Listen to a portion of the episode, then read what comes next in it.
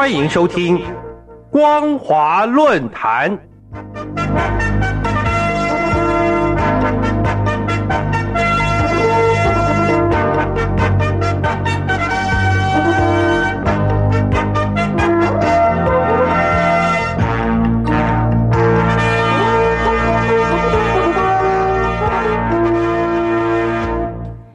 听众朋友您好，欢迎收听光华论坛，我是黄轩。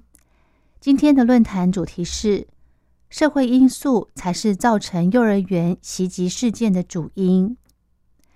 各位听众朋友，近期以来，大陆各地暴力杀人案件频发，甚至连幼童都成为杀害的对象。日前，广东省一所幼儿园。再度发生暴徒持刀攻击事件，当场造成六人死亡、一人受伤，其中包括三名儿童。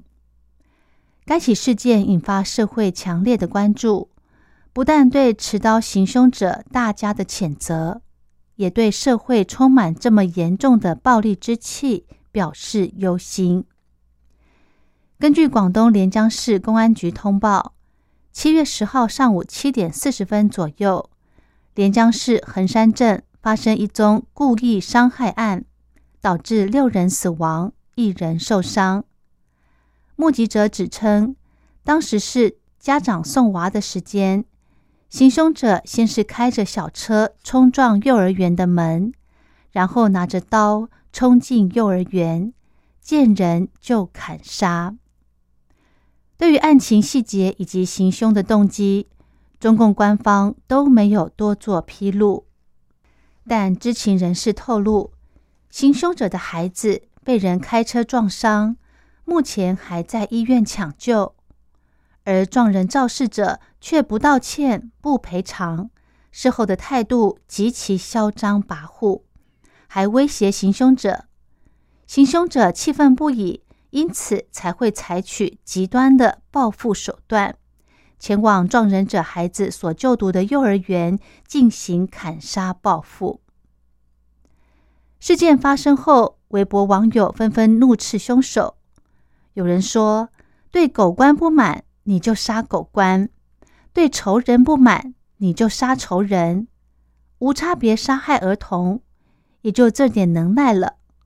人性呢？”你孩子是人，别人孩子不是孩子吗？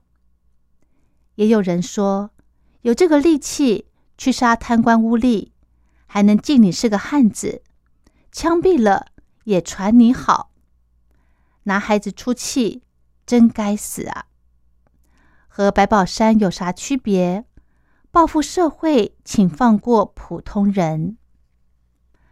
网友们的这些反应，其实是很令人震惊的。他们好像在说，有冤屈是可以自行报复的，只要不以孩童为对象就可以了。但是，很多受迫害的弱势者根本没机会，也没能力去报复所谓的狗官。一旦认定无处伸冤，又怎么可能不找幼童当泄愤的对象呢？在这种情形下，从二零一零年开始。随着社会矛盾的加剧，幼儿园一再成为攻击的目标。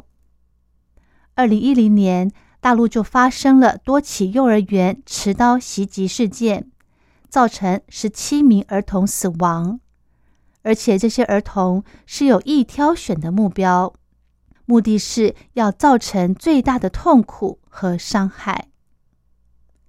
根据统计，自二零一零年以来，中国大陆校园中至少发生了十七起持刀袭击事件，其中十起发生在二零一八年到二零二二年期间。例如，去年八月，一名持刀者袭击了江西省的一所幼儿园，造成三人死亡、六人受伤。二零二一年四月，广西北流市发生类似事件，造成两名儿童死亡。十六人受伤。二零一八年十月，重庆一所幼儿园也遭袭击，十四名儿童受伤。二零一零年，时任中共总理的温家宝曾视察了一起幼儿园遭袭击的现场，呼吁加强学校的安全管制作为。但他也表示，必须要解决导致此类犯罪的潜在社会紧张局势。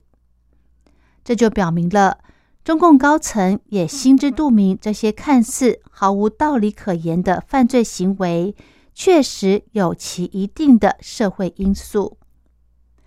所谓的社会背景是说，在过去二十几年，大陆经历了重大的社会和经济转型。一些人变得非常富有，而另一些人则被排除在财富之外。青年失业率高和贫富差距扩大，加剧了社会矛盾。强烈的社会剥夺感，当然就会诱发一些人使用暴力来发泄对社会的不满。除了经济因素之外，更糟糕的是，中共坚持一党专政。由于一党专政，有权有势者几乎可以肆无顾忌地享受特权，而不必担心有什么罪责可言。这样一来，社会各地也才会有各种各样不公平、不正义。政府却对这些不公平、不正义充耳不闻，让受迫害者没有地方可以维权，只能把愤怒和仇恨积累在心里。一旦忍无可忍，受迫害者的仇恨就会向社会发泄。那么那些老幼病残的就手遭其殃。于是有人才说，在当前社会，弱势人群维护权利的唯一方法就是比狠。日前，北京南站一名个体运营的司机，连捅死三名运管。被警方围住后，点燃车辆，然后剖腹自杀。不就是这种弱势者与如皆亡的仇恨报复的明显例子吗？各位听众朋友，袭击幼儿园当然要加以严厉谴责，但是在这些案件的背后的因素，难道就可以放过了吗？如果不处理这些背后因素，又怎么能够解释？为什么大陆总会有人选择以这种最不人道和最惨烈的方式来互相残害呢？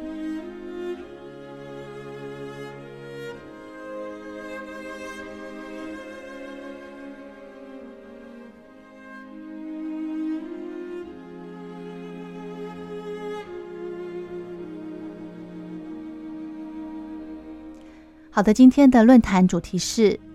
社会因素才是造成幼儿园袭击事件。我是黄轩，感谢您的收听，我们下次再会。